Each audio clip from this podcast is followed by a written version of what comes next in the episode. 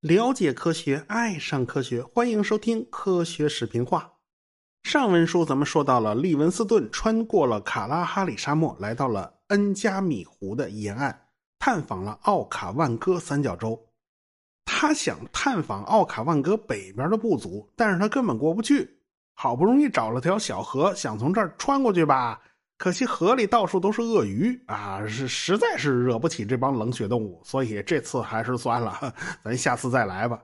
所以呢，他们就折回了克洛本啊，这是他们的传教点也是利文斯顿的前进基地。在这儿休整了一段时间啊，利文斯顿他们呢就决定再次启程，去完成上一次没完成的任务，也就是探访恩加米湖北方的科洛洛部族。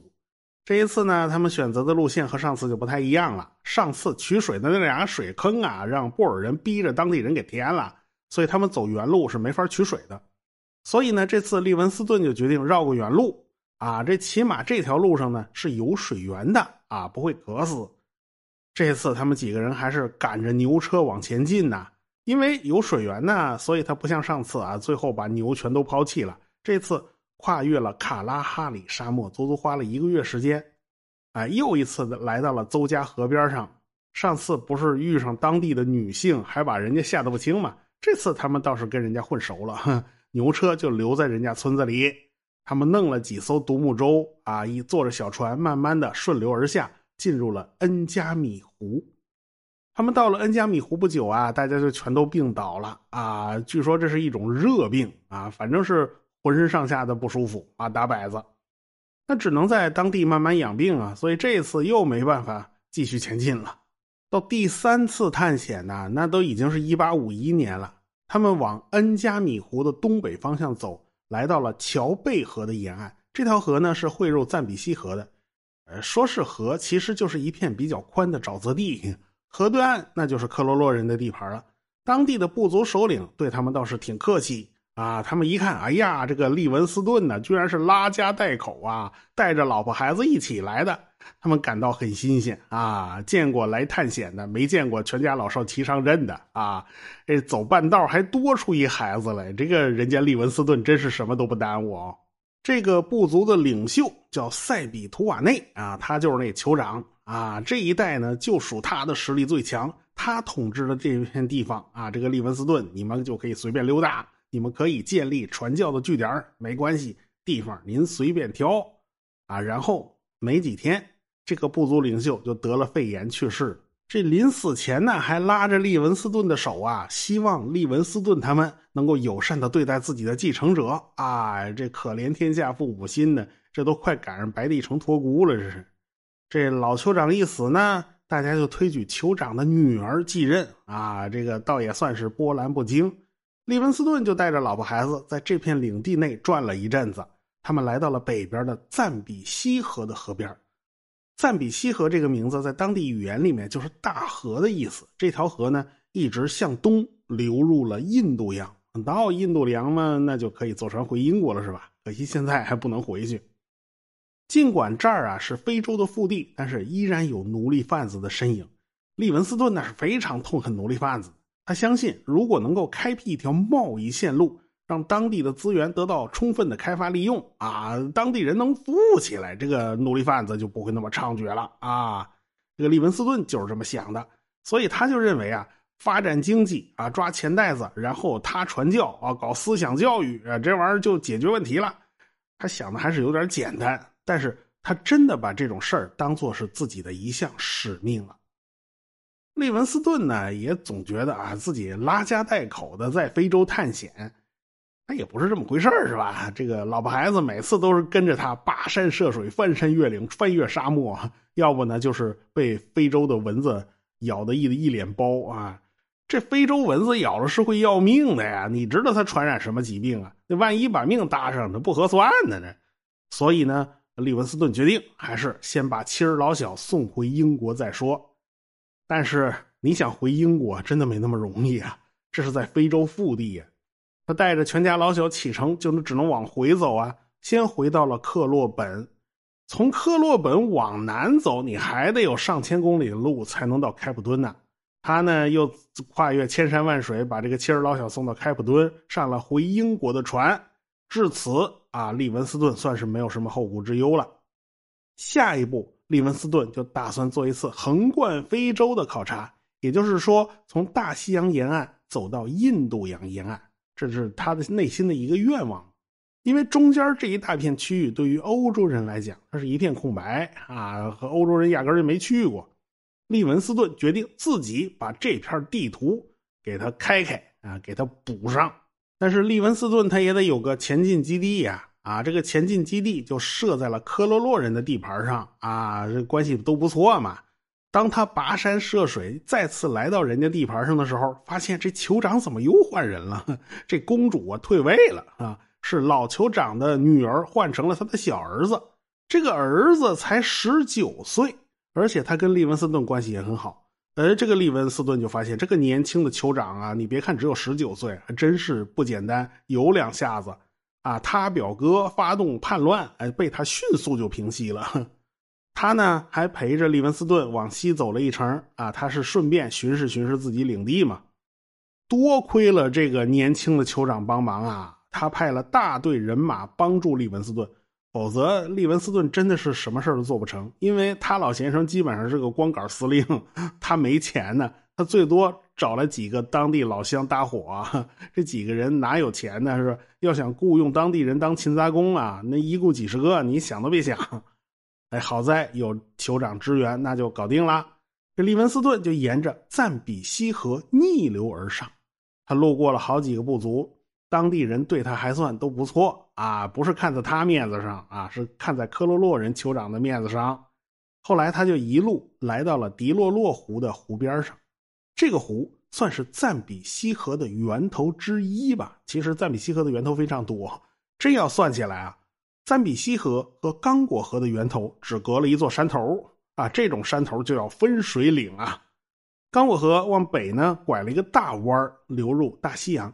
赞比西河呢，往西南流，拐了个 S 型大弯，流进了印度洋。所以两条河呢，就是分道扬镳，走了不同的方向。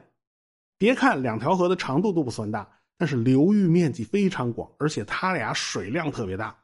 刚果河的水量是仅次于亚马逊河的世界第二流量大河，而且刚果河流域还有着世界上第二大的热带雨林。在热带雨林里面穿行啊。李文斯顿他们这帮人走起路来，别提就多费劲了。不仅仅是因为啊这个自然环境造成的障碍，还有其他糟心的事儿。这个利文斯顿是往越往葡萄牙人地盘上走吧，这个当地部族越狡猾。哎，他经常说话不算数，临时就变卦了。反正就是为了索要东西啊，这难得见到个英国人呢，当然得把油水刮干净。还记得以前我们讲过贝克夫妇的遭遇吗？其实利文斯顿遇上的事儿也差不多，这不知道这都是跟谁学的啊？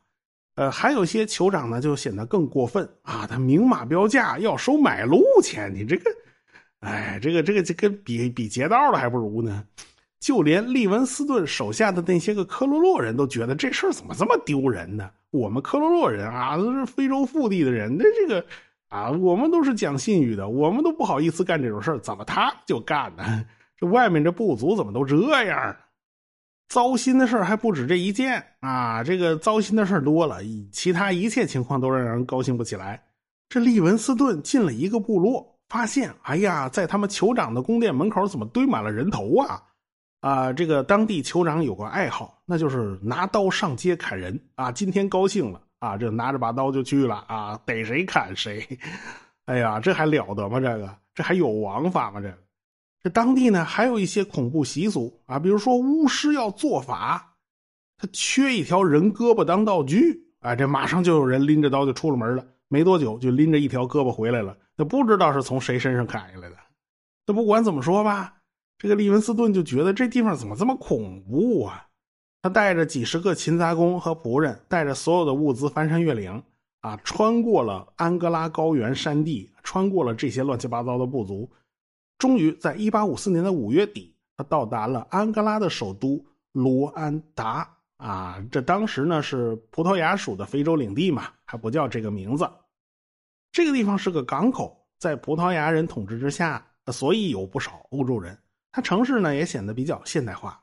手下这帮科罗洛人进了城，顿时就就觉得眼花缭乱呐！这是刘姥姥进了大观园了。他们头一次知道，哎，这世界上还有石头房子呢，而且还长得那么高。因为他们前半辈子只见过茅草棚，啊，他们酋长住的也是个茅草棚嘛。再看啊，他们发现英国人从船上搬下那些黑乎乎的煤炭啊，这黑乎乎的东西它能烧？这科罗洛人也没见过这种东西啊，真看不出来啊，这个黑乎乎的东西还真厉害。利文斯顿呢，在当地遇到了一个叫做加布里埃的英国人啊，能看到老乡，当然感觉就很好了。当时利文斯顿正在生病。他强撑着才才走到了卢安达，所以加布里埃就把自己的床让出来给利文斯顿睡。利文斯顿呐，那那很久都没有遇到过这种待遇了，因为这么多天他一直都睡地上，他难得有个床给他睡是吧？最后还是军舰上的外科医生帮助利文斯顿治好了病啊。尽管如此，他那个病一直来回复发，他 也算是没好透。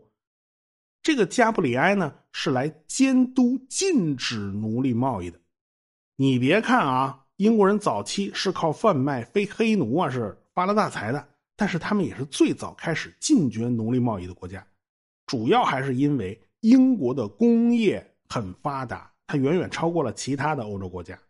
它需要的是自由的劳动力，而不是奴隶啊。它那个生产关系它不太一样。他禁绝奴隶贸易，其实对他们没什么损失。他反而是有利的，而且呢，英国仗着自己的皇家海军天下无敌啊，他就可以借这个理由对过往商船进行检查，看看你们有没有夹带奴隶啊。嗯，呃，反正就是给人找找麻烦啊。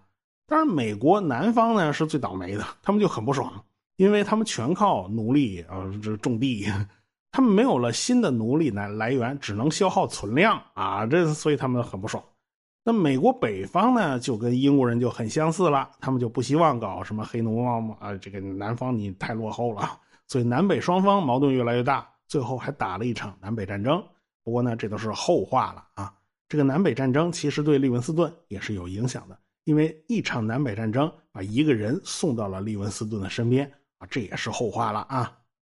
这个利文斯顿在卢安达停留的时间很长，他要慢慢养病嘛，他的病来回复发嘛。还要准备各种物资，因为他还是要回到非洲内陆去的，他要回到科罗洛人的领地啊，因为那儿是他的前进基地，是他大本营嘛。呃，人家酋长对你不错啊，你总得给人家年轻的酋长准备点礼物吧。好在呢，罗安达的大主教很慷慨啊，捐赠了他不少东西啊，他拿出去还是挺有面子的。利文斯顿认为啊，从非洲的腹地往大西洋沿岸走比较费劲。一路上是山高路远坑深，而且当地部落都不怎么友好啊！这个是见见面刮层皮的那种，要么就是到处砍人头，特恐怖的那种。所以呢，你说在这样的路上开辟商业贸易路线，有点难啊。所以他觉得还是咱往东走一走，说不定往东走效果比较好。也就是说，是沿着赞比西河往下游走。看看能不能发现一条比较好的贸易通道，这是完全有可能的哦。所以呢，到了一八五五年，利文斯顿就从罗安达启程了啊，掉过头来，咱横穿非洲大陆啊。他还是先原路返回啊，先去科罗洛人的聚居地。他也不知道那个年轻的酋长怎么样了，是吧？你别再闹政变，让人推翻喽。哎，利文斯顿总是有点不放心。利文斯顿还是给他带了不少东西的。这条路虽然走起来很艰难啊，一路上遇到各种艰难险阻，最后呢，还是真是平平安安到了克罗洛人的聚集地了啊！年轻的酋长还是挺高兴的。哎呀，这个外国大哥你真够意思！你还真真带了不少礼物了。当然，这个酋长他也是够意思的，他派了两百多人陪着利文斯顿去走下一段的路程。而且呢，都选派了精兵强将，有队长，有向导啊，这个组织管理机构还挺严密的。利文斯顿在这一带啊，经常听到当地人提到一个罕见的自然景观，当地人管这个地方叫做莫西尼奥图尼亚，意思就是雷霆之烟啊，这个冒水汽冒的还挺大声啊，据说声音很大。在向导的指引下，这个利文斯顿的探险队呢，就来到了巴托卡峡谷附近。这个地方呢，就在现在的赞比亚和津巴布韦的边界线上。这利文斯顿耳朵远远就听到了非常低沉的隆隆声，啊，距离三十多公里就能看到远方飘起了一团水雾。这水雾毛估一下足有三百多米高，这是多大一片水雾？啊利文斯顿意识到，很可能前面有一个巨大的瀑布，否则你没法解释嘛，对吧？利文斯顿他们是沿着赞比西河从上游往下游走，河面变宽了很多。他们呢并不能直接看到瀑布，他们只觉得前面的河流好像突然消失了，因为前面有一片巨大水雾，什么也看不清楚。河道啊似乎是断的。等利文斯顿他们跑到前面一看，好家伙，整条赞比西河从悬崖上直接垂直跌落一百二十八米的高度。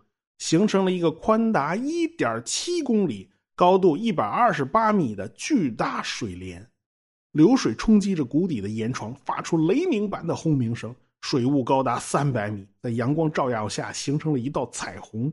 你想啊，那得是多大一道彩虹？当然了，这道瀑布呢，并不是连续不断的，因为中间被大石头或者小岛呢分割成了好几个部分。呃，自东向西依次是魔鬼瀑布、主瀑布、彩虹瀑布和东瀑布。利文斯顿呢是第一个见到这座瀑布的欧洲人，他驾着个小船穿越急流和漩涡，登上了瀑布里面的一个小岛。他也是第一个登上这个小岛的欧洲人。他按照当时英国人的习惯，就把这个瀑布命名为维多利亚瀑布。他所在的这个小岛呢，日后呢也就被命名为。利文斯顿岛啊，以他的名字命名的。呃，这英国人起名字有点贫乏，动不动就维多利亚啊，这个这没办法，当年就是维多利亚时代嘛。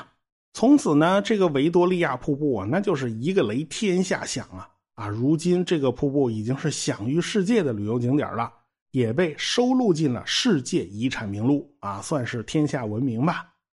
世界上最大的瀑布是哪一座呢？其实争议是很多的，因为水流量不它不是一成不变。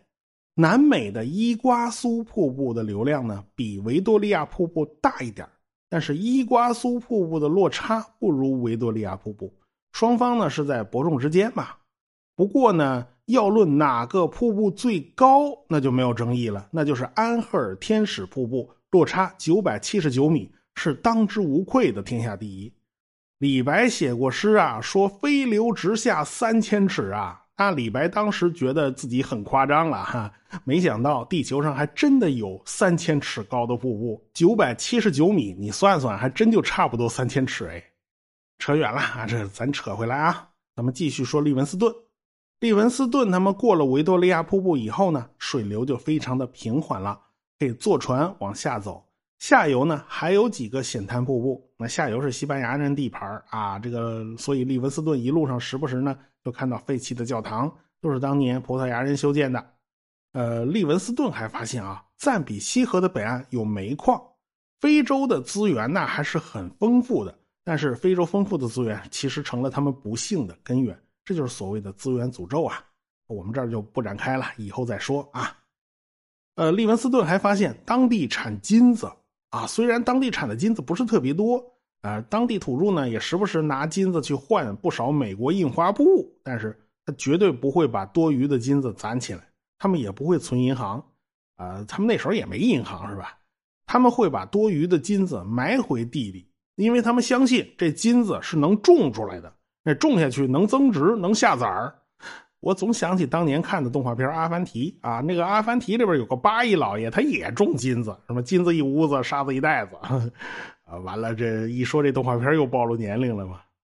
反正呢，利文斯顿就沿着河往下游走啊，一直到了海边。到了海边呢，呃，还有很多科罗洛人呐，那个他们不可能去英国了呀，是吧？他也不能上船走啊，所以利文斯顿就跟当地的葡萄牙人联系联系啊，在当地搞了一块地。就让这些科罗洛人住下来，就在那儿种玉米啊，算是有个安稳的经济来源，也算给他们找了一个好生活。李文斯顿带了极少数几个人上了一艘双桅帆船，这船呢不大，是开往毛里求斯的，然后在毛里求斯再换蒸汽船回英国。这一路上啊，这个利文斯顿就特别扭，因为他有很多年都没有说过英语了，他都是在用当地语言和土著们进行交流。现在他还想用英文来表达呀，他反而不习惯，他得恢复一阵子才行。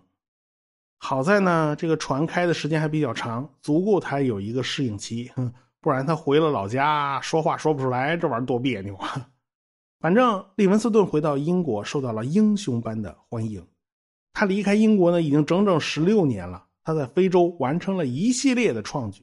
他用一年零八个月的时间横贯非洲，从大西洋走到了印度洋。这块空白的地图啊，终于有人给他填上去了。一八五七年，利文斯顿把他在非洲的经历写成了一本书，出版了。这本书一出版，立刻就造成了轰动，而且被翻译成了很多种语言，一下就激发起了欧洲人对非洲的兴趣。当然，利文斯顿也就成了名人了。他一下卖了七万多本啊！一八五八年的二月，在皇家地理学会的推荐下，利文斯顿被任命为英国驻东非克利马内的领事。也就是说，利文斯顿有了官方的身份。嗯，说实话，这对利文斯顿来讲真的不太合适啊！他真是不合适当一个官方的官员。有了官身，他可就不自由了。实际上呢，是英国政府想让他再一次带队远征赞比西河啊！这个钱好办，都是政府拨款资助。这当然呢，就不是个纯粹的探险活动。啊，这是为英国日后的殖民活动探路了，所以呢，利文斯顿又面临着一个全新的挑战。以前这种事儿啊，他没干过，哎，偏偏这一次利文斯顿玩砸了。我们下次再说。科学声音。